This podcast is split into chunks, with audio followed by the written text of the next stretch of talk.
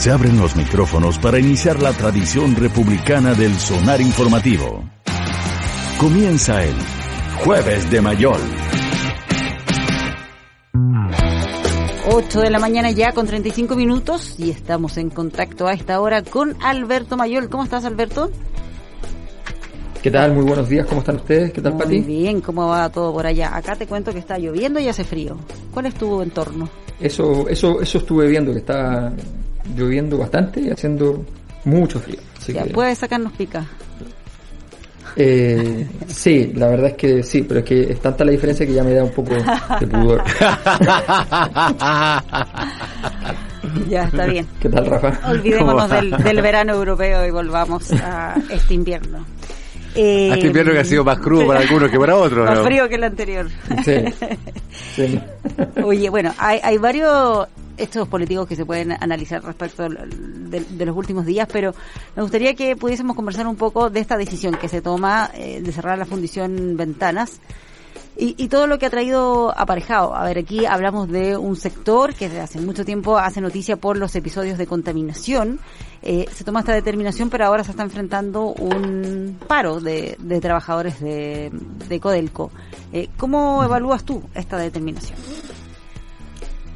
A ver, yo creo que, el, que el, gran tema de fondo, o sea, hay dos temas de fondo, uno que tiene que ver con la problemática de una, un, territorio en particular, de una zona de sacrificio literalmente, es decir, una zona sobrecargada de eh, factores productivos y sin cuidar eh, los elementos correspondientes no solo ecológicos, sino que la calidad de vida de ese mismo territorio, las zonas de altísimo, altísima producción eh, que sacrifican en ese proceso la calidad y la experiencia de vida de las personas. Eso evidentemente ha sido uno de los, de los estandartes de, por los cuales ha, ha- ha crecido los procesos de impugnación en Chile y dentro de, de esos procesos de impugnación ha crecido el Frente Amplio y el, y el presidente Gabriel Boric viene a simbolizar gran parte de eso. Por tanto, el cierre de, de- de ventanas eh, suena a algo que es razonable desde el punto de vista de, de ese proceso. Ahora, la política es así, la política, eh, las cosas razonables se pueden convertir en, un par de respiraciones en un problema. eh, y eso tiene que ver con, eh, con muchos factores. Yo creo que lo fundamental aquí está en algo que, que seguramente el gurú Pérez Tuesta puede desarrollar con más, con detalle, que, que es el tema de la, de, de la función del técnico. ¿ah? La función del técnico. Ojo con esto que en, política no necesariamente el técnico es el presidente de la República.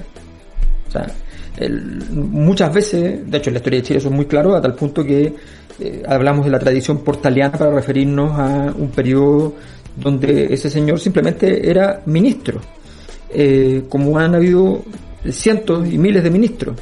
Eh, pero era el director técnico del equipo, o en la transición, el inicio de la transición, donde Edgardo Benninger es el director técnico del, del equipo.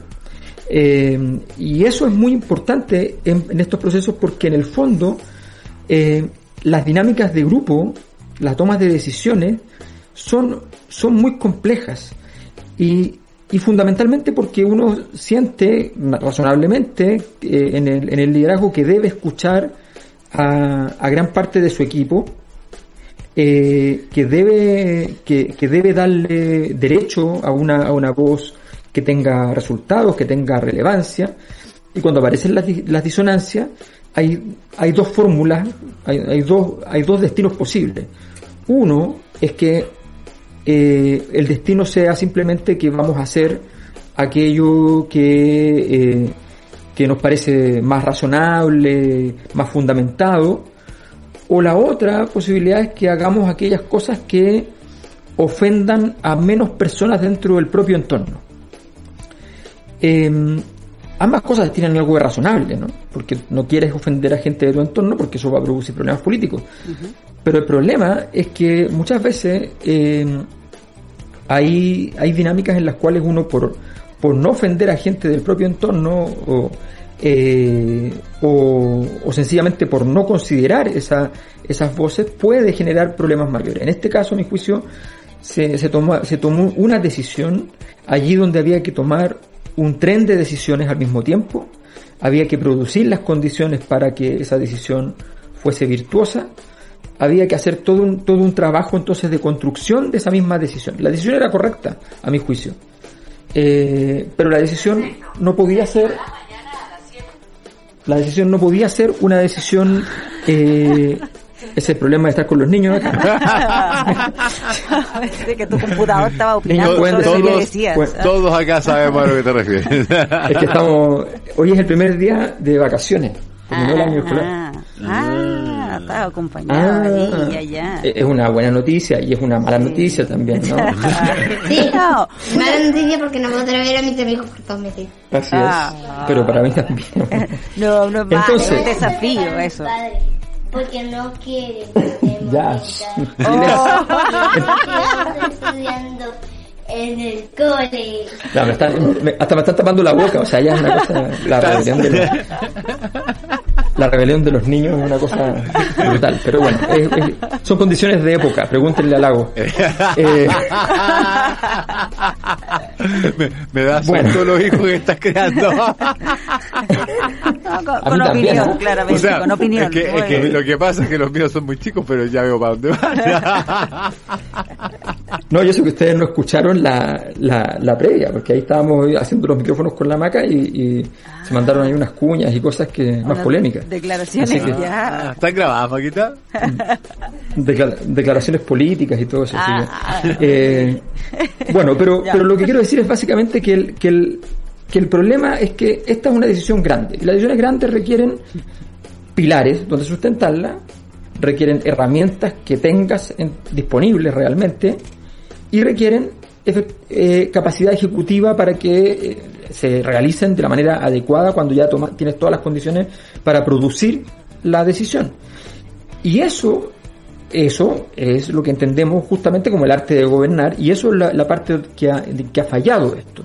Y en ese sentido, hace falta que eh, haya una capacidad, una capacidad de dirección técnica del proceso que permita que este tipo de decisiones no tengan ripios, que no tengan espacios para fallar.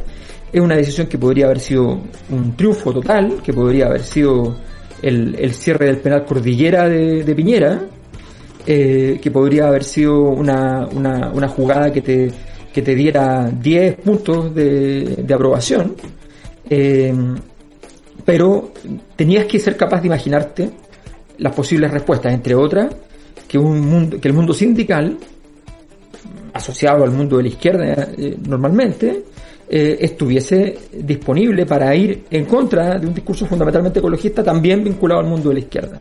Tendrías que haber tenido la, capacidad, o incluso no solo la capacidad, sino que el hecho puro y simple de ir a consultarlo, de ir a plantearlo, de ir a, a construir las condiciones. Y eso es lo que, lo que termina por fallar, y eso es lo que revela que en el fondo el, el gobierno, eh, incluso en ideas que, insisto, podrían haber sido no solo buenas en sí mismas, sino que rentables políticamente, termina teniendo que afrontar situaciones difíciles. Y a eso se le suma, eh, a ver, una de las cosas en política más importantes es que debes evitar con toda, con, con todos tus recursos que se te junten flancos. Mm. ¿ya? Eh. Esta famosa tesis de, de, lo, de Chile contra sus tres enemigos en una guerra, en política es mucho peor, porque, porque se trata de que hay toda clase de temas.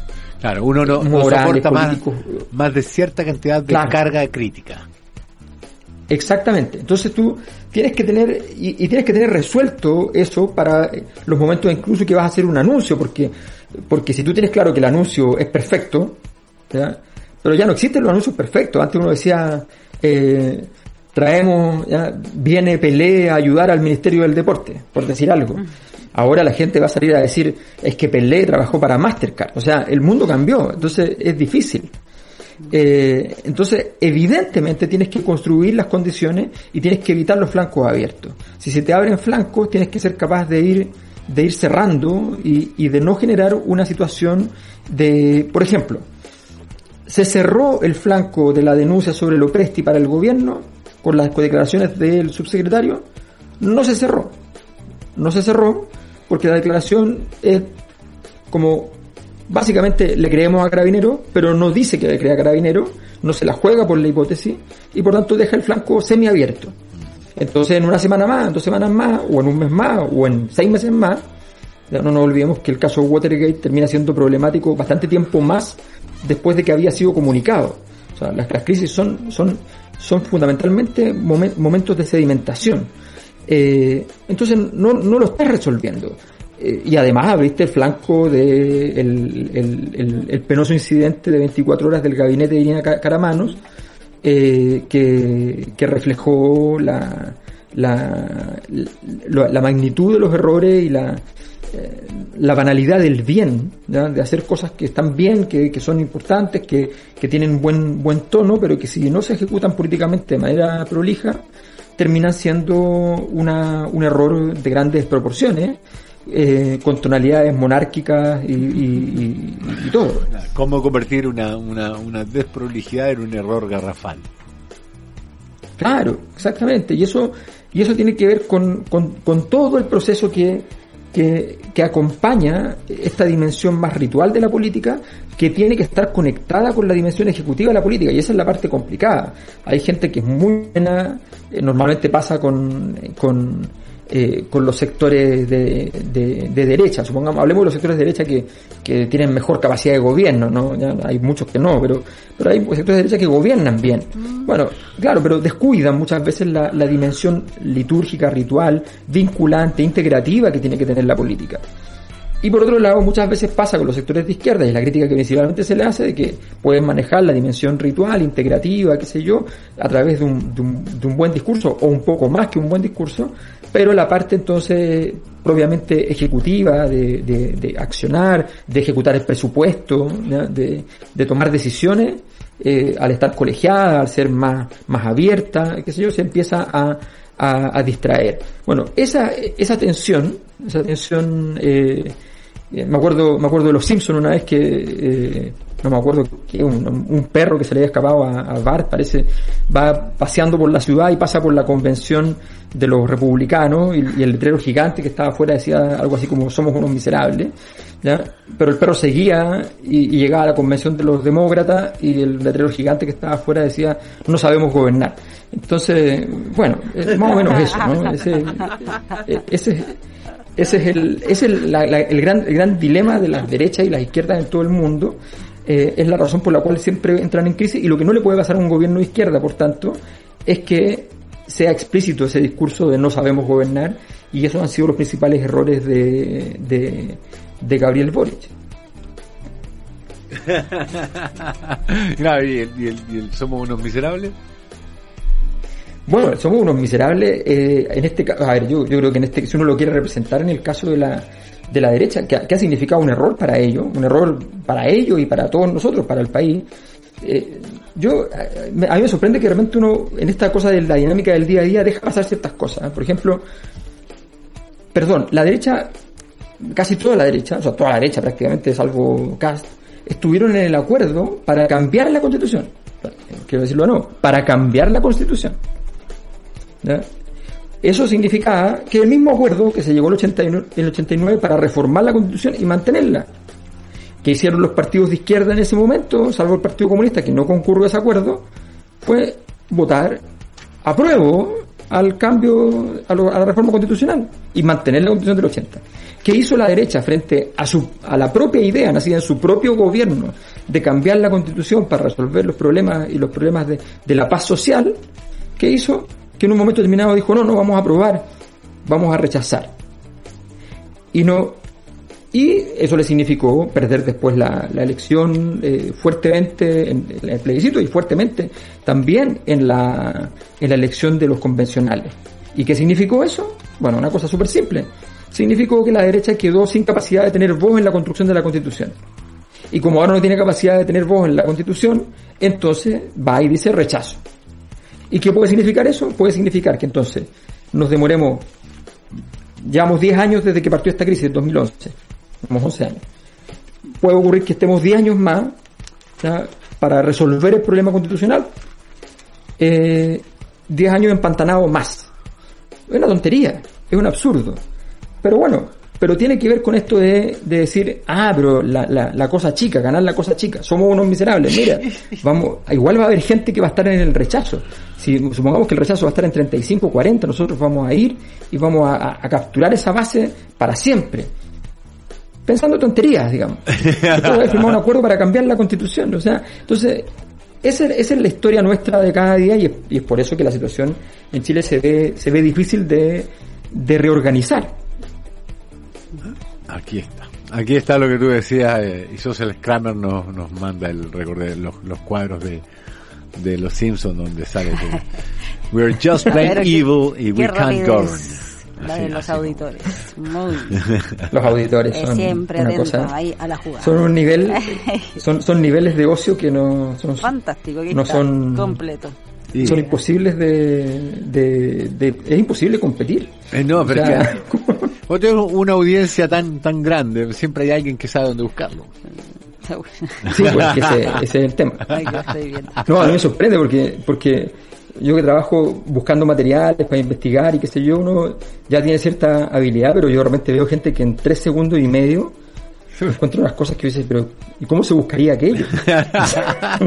sí, eso es absolutamente cierto. Don Alberto Mayol, terminado este incidente de, de el breve error administrativo y, mirando ya más en- en larga distancia las imágenes que nos va a dejar el paro y hasta cuándo va a durar, eh, te dejamos hasta aquí y hablamos la semana que viene porque esto se viene entretenidísimo. Bueno, muchísimas gracias. Y sí, bueno, el, el, el, el paro ya se transformó en un, en un, en un hito y, y eso eso sí que es problemático para un gobierno de, de izquierda, así que un paro de trabajadores siempre es muy, muy complejo. Te dejamos con Chao, la titánica tarea de entretener a los niños. ¿eh? Un abrazo. chicos, saludos. Aquí van los niños, pueden gritar niños. ¡Eh! ¡Uh! Bueno, Abrazo. como les dije a las otras personas, eh, Boris está metiendo en la jaula del león la cabeza. Wow. Bien ahí. Tenemos una cuña, política. la cuña del, del día. ¿Qué tal? ¿Qué tal? Adiós. Adiós. ya.